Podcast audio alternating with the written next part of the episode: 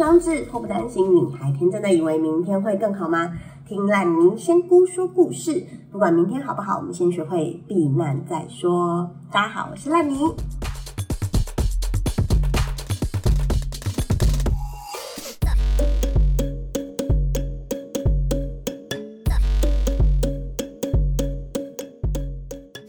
今天的主题是三十岁年薪未破百万，会不会很丢脸的呢？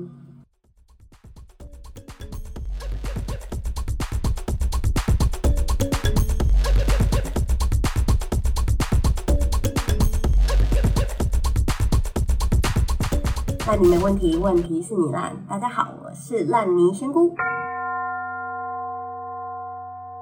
我今天在网络上看到一篇文章，然后他希望我可以帮他抽一支事业签哦。他是在问他的事业。那这个人呢，他是一九九一年出生的，就是我们所谓的九零后第一批八年级的小朋友哦。哎，小朋友，我算一下，如果我现在二十八岁的话，我是几年次？好，算了，不重要，我已经二十八岁很久了哈。好，那他说他在六月二号的时候刚满三十岁。然后，呃，他现在是在做财会的工作，所以一个月薪水是四万八。那他已经三十岁了，月薪还没有破五万，会不会很丢脸？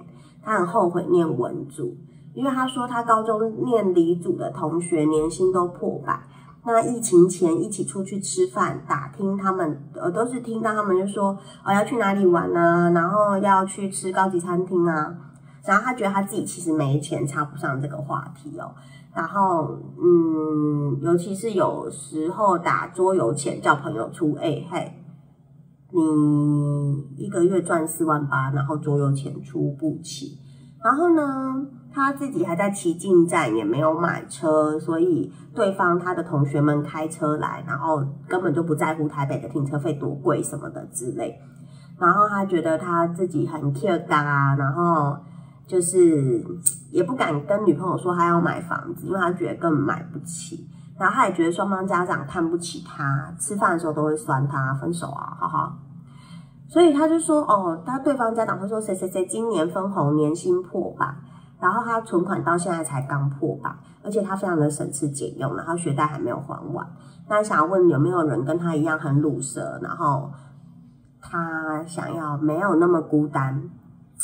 求一支事业签哦，嗯，我觉得你你有几个问题哦，嗯，从你的故事啊，你如果赚四万八，然后我来算一下哈，你现在是三十岁嘛，所以离开大学是二十二岁，加当兵，我们算你二十四岁开始工作，哎，你们要当那么久吗？好，我就姑且算你二十三岁就好了，我让你假设你只当三个月那种，让你荒唐一下。二十三岁到三十岁，七年，七年，三一百万，一百万除以七年，所以你一年存了十四万两千八百五十七元哦，对吧？一百万除以七，对，十四万两千八百五十七元，当当，我觉得 OK 哎，因为很多人现在根本就不存钱呐，就是你至少每个月还有存一万四千块。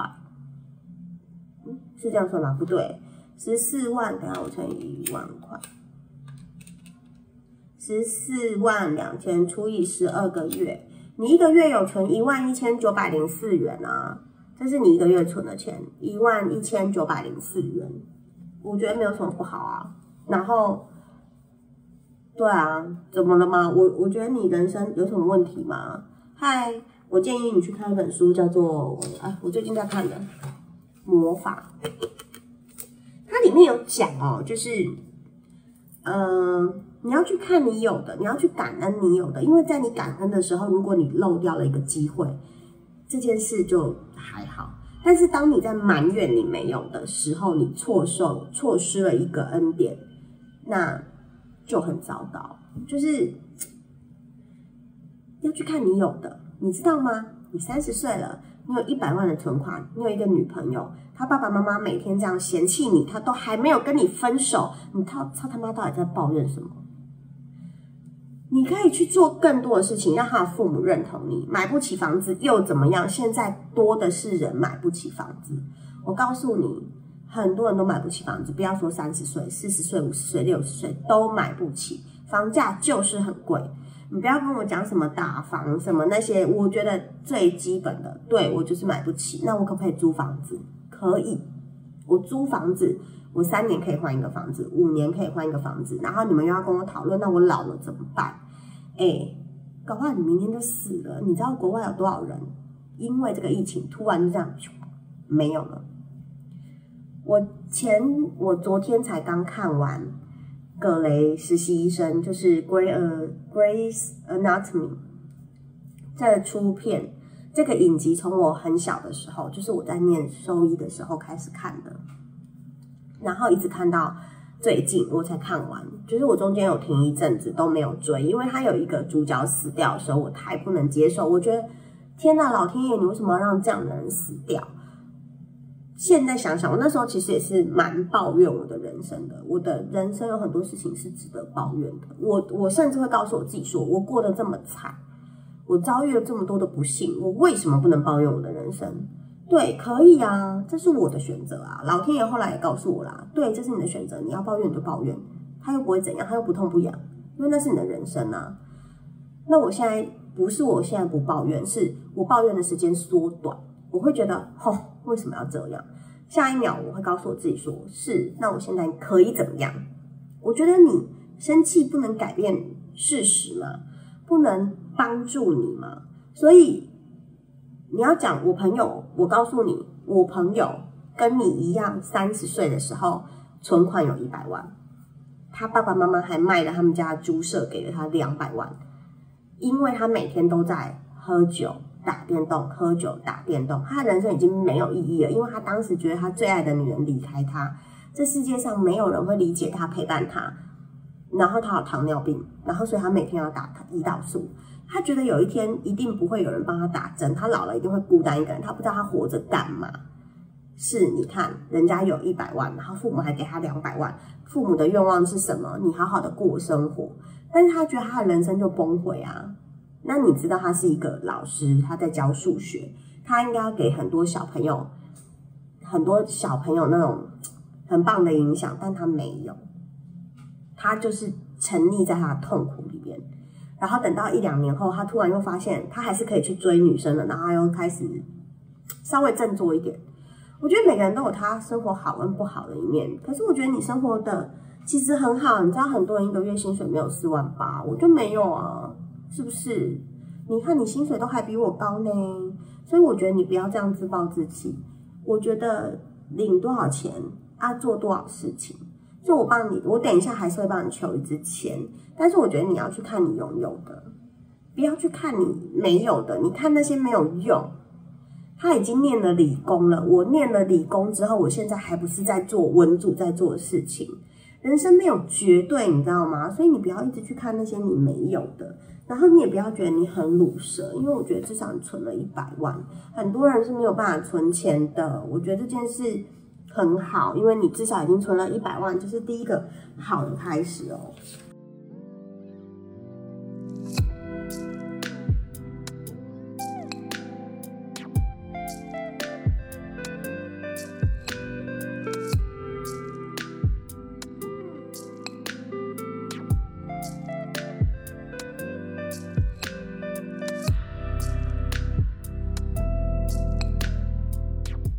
你们现在啊，大家都被关在家里的时候，你们都去哪里买菜？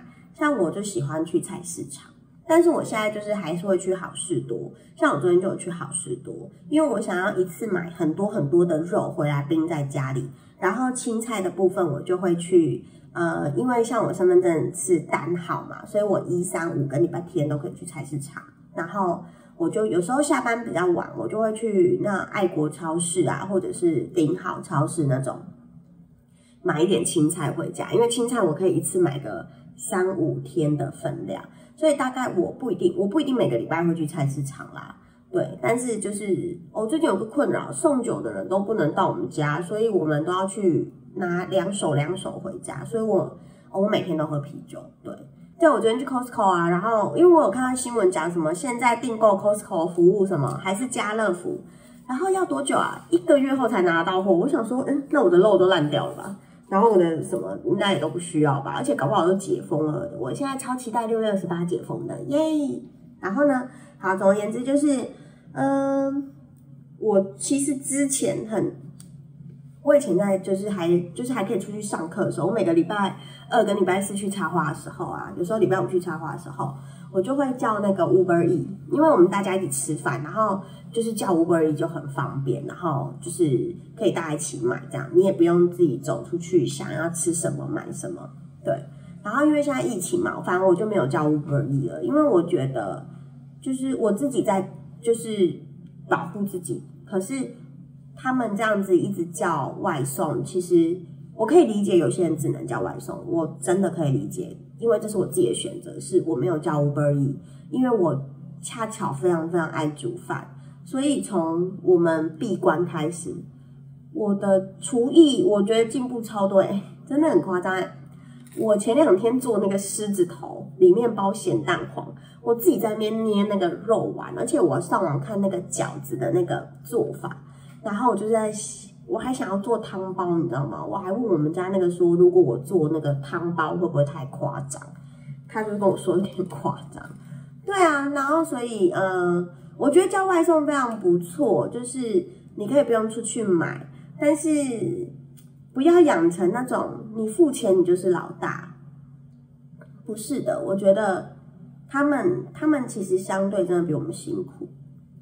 呃，我以前在台北工作的时候，一个姐姐跟我说，她的工作虽然赚很多钱，可是她的工作是不能吹冷气的，因为他们要裁布嘛，那个棉絮其实都会一直飞到他们的肺里面，然后也会吸到冷气，然后冷气就会怎么样之类，反正她的工作是不能吹冷气的啦。然后她就跟我说，至少我可以坐在办公室，然后敲敲键盘，然后收钱。然后吹冷气，我听到那句话的时候，其实我想想，对啊，就是我做什么工作我就领多少钱啊，那我就不要抱怨，因为我的专长就跟他不一样啊，我也没有他那个人事实地物去做这件事情，那我的人事实地物就让我走到了办公室里，那我就乖乖的做好我该做的事情，对啊，所以。哦，对哈，我要帮那个男生解签了哈。大家叫叫，不管是 Uber E 还是富片大，还是任何外送人员啊，大家记得他们在做他们的工作，而我们也应该要做我们的工作。然后我们对每个人友善一点话，这个世界就会越来越友善哦。哇，今天好心灵鸡汤哦。好啦，反正总而言之，该隔离的。该居家的，该顾好自己，顾好别人的，拜托你们都乖乖的，到哪里都要实名制，因为这是在保护你自己。如果你不想保护别人，没关系，我告诉你，这是在保护你自己。你越实名制越清楚，你就会知道哪些人跟你重复轨迹。所以，如果你要保护你自己不要染病的话，那你就是给我乖乖实名制，最好就乖乖在家，都不要出门。OK。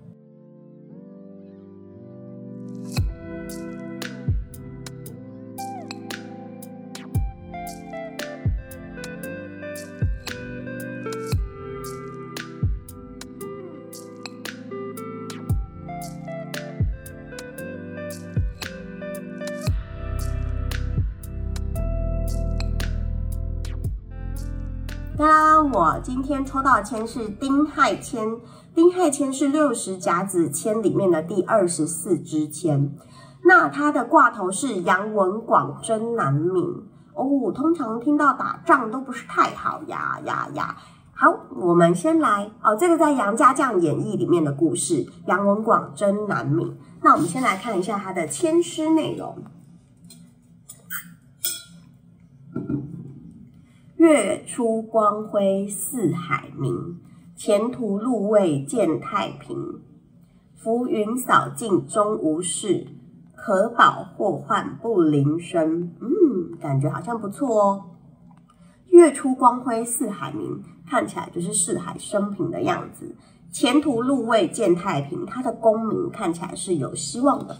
浮云扫尽终无事，就是那些浮云。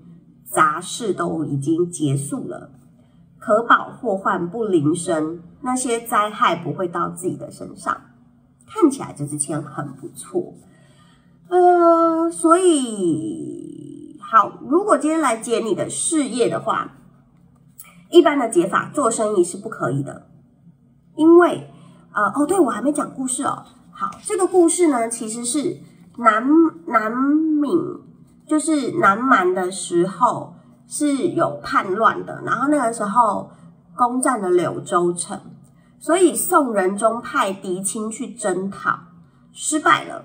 然后他这一次就改杨宗保做元帅，然后杨宗保是杨文广的爸爸，所以他就用杨文广，就是他儿子来当先锋，先去探路。然后呢，他们两个父子，就是杨宗保父子，就征兵率兵南征。然后呢，他们本来已经收复了柳州柳州城，可是在一次的突围当中，杨宗保。摔下马背受伤，所以杨文广为了要救他，就很心急，反而就被困在了柳州城里面。啊，塞翁失马呀！所以呢，反正困在城里面的时候，因为你知道困的就是没东西吃，很需要救援。那他又舍不得他爸就死在这里，他也觉得他不想要死在柳州城里，所以他就是杀出重围讨救兵。而且啊，这个、这个、那个杀出重围之后，好险朝廷有派兵回来救援他们，所以这个救援成功之后，他又带着这些救兵继续的攻打南蛮，最后就打成功了。所以在这个真南蛮里面，他是打成功的，但是他中间有一度有一个困境。我觉得你现在在你自己的人生里面，你把你自己陷入了困境。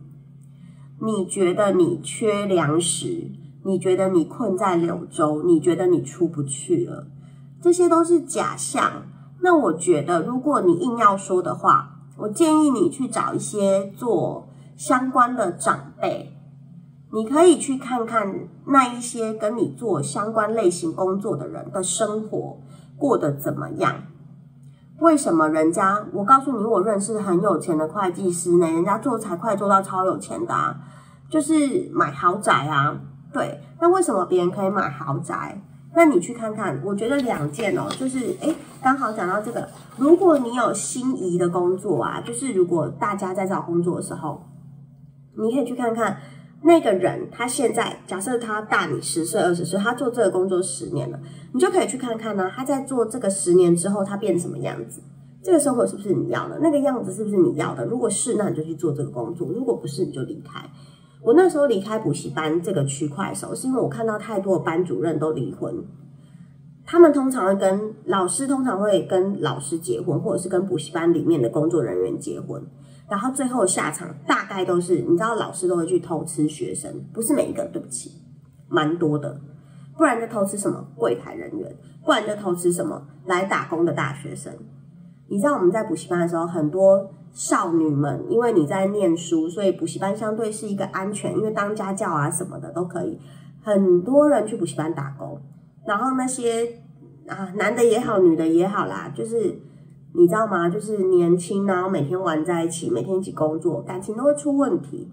我那时候看到很多班主任都离婚，因为他在他的小孩需要陪伴的时候，他都在外面工作，在陪伴别人的小孩，或者在陪伴别人的老公、老婆。然后，反正总而言之，就是我看到了，我以后如果我持续做这个工作，做很好，我有可能也会变成这样。所以我后来就决定我要离开这个工作岗位，我不要在补习班里面继续继续深造，对，所以我就换了一个工作。那你现在问题应该是，你要去想，一个月四万八，说多不多，说少不少，其实已经不少。那你要去想，你要怎么运用这些钱？那你要去想你的财会这方面的工作，别人如何比你更多的累积到资产？重点哦，别人如何比你累积更多的资产？要么就是他的人脉、他的生意的面向比你广，要么就是他存钱的速度比你快，或者他投资理财比你好。所以你可以去想一下，哪里可以让你我们就说有钱两件事嘛，开源节流嘛。哎，对，这一件事开源跟节流，我先把它放在另外一件事，另外一件事叫靠爹嘛。那显然你的故事里面告诉我你没有靠爹嘛，那你接下来就开源节流嘛。对啊，就这样。然后要注意的一件事情就是，你抽到这支签啊，我建议你不要创业，千万不要。很多会计师会变有钱，是因为他自己创业，他自己出来接账。你暂时不可以的原因，是因为你还没有看清楚你自己要什么，然后你你的心态太埋怨了，你知道吗？就是哦，我为什么不那样？我为什么不那样？为什么别人都可以这样？在你这么埋怨的心态下面，你是不可能创业成功的。我告诉你，出来当老板就是不用再睡觉开始，每天就是接电话、打电话、传赖、接赖。反正你就不用想要睡觉了，因为没有人让你埋怨了。你现在是你自己的老板，你要为你自己的一切负责。所以等到你可以为你自己负责的时候，这支签的卦象才有可能改变。所以这支签是好签，但是这里面隐藏了凶机，就是你不可以创业。如果你现在要创业，以你这种抱怨自己的心态，是不会成功的。所以这件事情你要特别的小心。那。可以找人家帮忙，找人家帮忙是好事。或许你可以杀出重围，你可以跟做财会的人聊聊，一些长辈，或者是你特别喜欢的长辈，或者是你觉得他生活过得特别好的长辈，你可以去跟他们聊聊。但是不尽然是最适合你的，你要记得，他们给你的意见不尽然是最适合你的。最适合你的是什么？你自己知道。而且我告诉你，骑进站没有什么不好，开车很麻烦。如果你在台北。可以坐捷运，可以搭公车，可以骑摩托车，没有什么不好。如果一个女孩子喜欢你是因为喜欢你的车，不是喜欢你的人，那你就叫她去跟车交往，可以吗，亲爱的？而且你女朋友没有嫌弃你，你不要一直假设她在嫌弃你，这样你们会不快乐。或许她只是希望你快乐而已。那如果要我看一下你们你目前的状况的话，嗯。我觉得你可以多考虑一些不同方向的工作。我说的是财会领域的不同面向的工作，因为这个工作里面有很多事情可以做，你可以去看一看。那如果要不要念书再往下考试，会不会得到更好的结果？目前是不太有这个运气，就是去念书考试这件事，可能对你的帮助不大。所以我觉得你去听一些长辈，相关行业或不关行业都没有关系。去听一下他们的建议，或许会对你有帮助。但是我觉得不要再去比那些理工科的人。我告诉你，我们也有理工科的朋友，一个月赚两万多块而已。所以不要比来比去。我觉得没有没有那么多可以比较的事情。你唯一可以比的人，就是只有你自己。你要比你自己，然后问你自己。你的今天有没有做的比昨天更好？你的明天有没有办法比今天更好？我不是那种正能量鸡汤的人，但是我必须告诉你，人生就是这么现实。如果你今天都没有过得比昨天好，你的明天也不会比今天好。那拜托你换个方式努力。你现在在做的根本都是错的。你到底卡关在哪里？你有没有看到？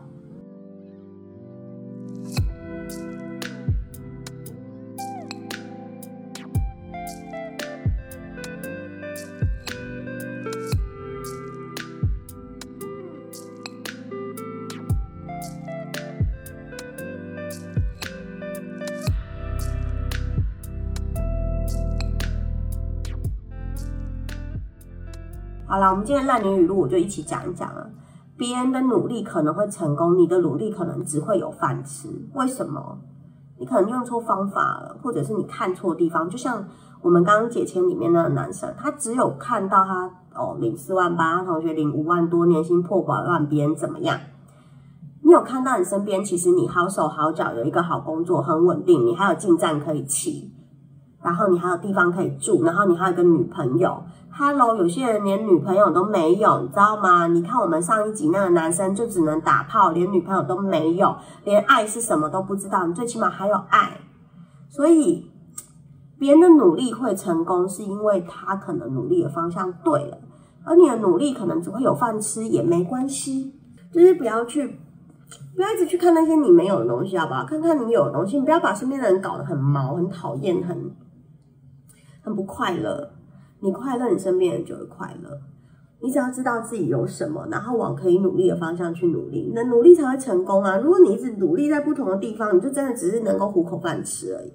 好哦，那再来，逃避不快乐不是快乐的方法，但是逃避真的好快乐。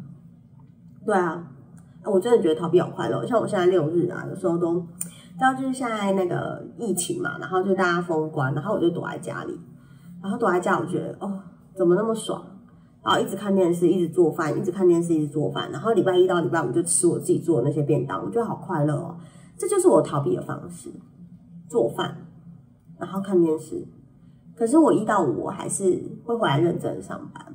我该面对的时候会面对，可是我是允许我自己逃避的。所以，呃，逃避不快乐，真的不会让你变快乐。但是你要逃避的时候，找对方法，好好的逃避一下下。我叫你逃避，我不是叫你放弃哦，亲爱的，我叫你逃避，我没有叫你放弃。而这个逃避是给自己一个时间跟空间，安静的把自己的心灵重整、放空、疏散掉你的压力。这件事真的很重要，你知道吗？就是我以前做什么事情都好匆忙、好急、好快，我要怎么样？我要怎么样？我现在就要，我明天就要，我后天就要达成。胖胖胖胖胖，就是那个步调真的很快，你知道吗？然后后来我去学了插花，我有一个学姐叫咪咪姐，她就跟我说：“那你我跟你说，插花啊，最后成果很漂亮，这件事情很重要。但是还有一件事情，这个过程你是在跟这些植物对话的，你要怎么把它们插得很漂亮？”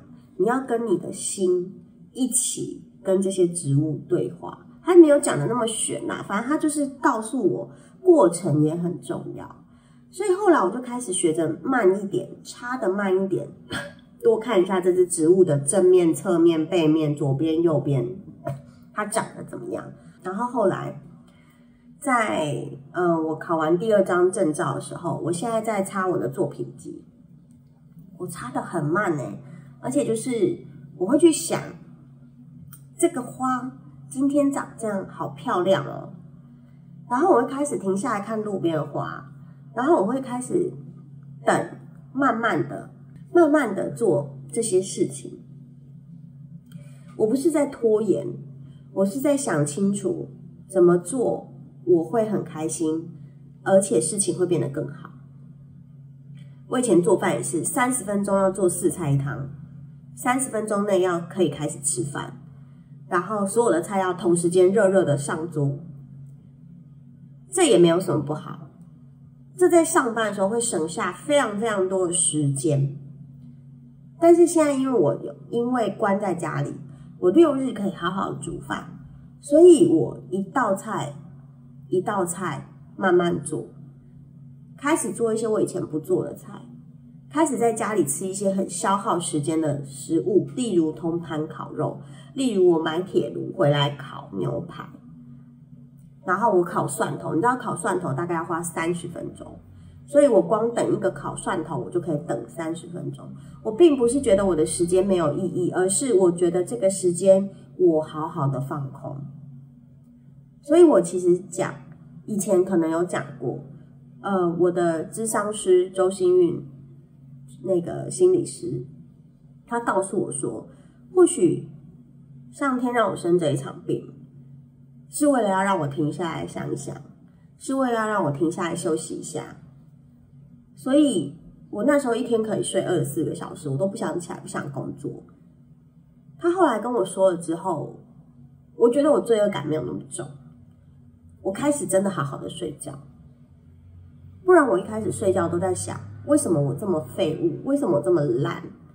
为什么我不能回去工作？为什么我得忧郁症？为什么我要这样子伤害我身边的人？所以，当我放过自己、停下来的时候，我才真的开始好好的睡觉。然后我又问他说：“可是我这样一直睡、一直睡、一直睡，我浪费了很多时间，浪费很多生命。”然后他跟我说。因为你现在也没有办法做任何事情，那你为什么不让自己好好睡觉？然后我又问他说，那我怎么可以每天都睡那么多的觉？我会不会把这辈子该睡的觉都睡完了？然后他又告诉我说，有一天你的身体会告诉你你睡饱了。真的哎，有一天我就不会再睡二十四小时哎，跟我吃的那些忧郁症药没有关系耶，就是时间到我就起床了。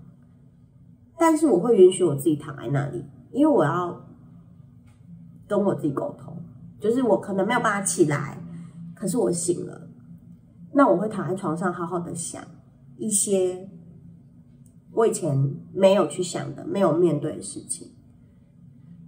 所以，像回到我的现在的生活，我的六日这样子煮饭，我耳机戴着，听一些节目，看一些电视，放空，煮饭。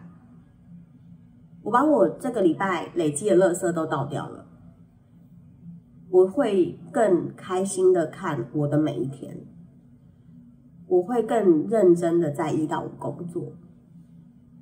所以我一到五的时候没有理由去逃避，因为我六日的时候好好的逃避过了。所以我觉得这件事情很重要，找一个逃避的空间，找一个逃避的时间，你可以好好的去你的小世界里面逃避。但是你要记得，逃避不快乐，绝对不会是让你快乐的方法。让你快乐的方法是面对它，处理它。解决它，或许要花很多的时间，但是没有关系。或许我们终究也没有办法解决这个问题，那也没有关系。至少我们试着去做过了，我觉得这才是最重要的。好我，气氛好凝重哦。我是烂泥，烂泥没问题，问题是你烂。今天的节目就到这里喽，拜拜。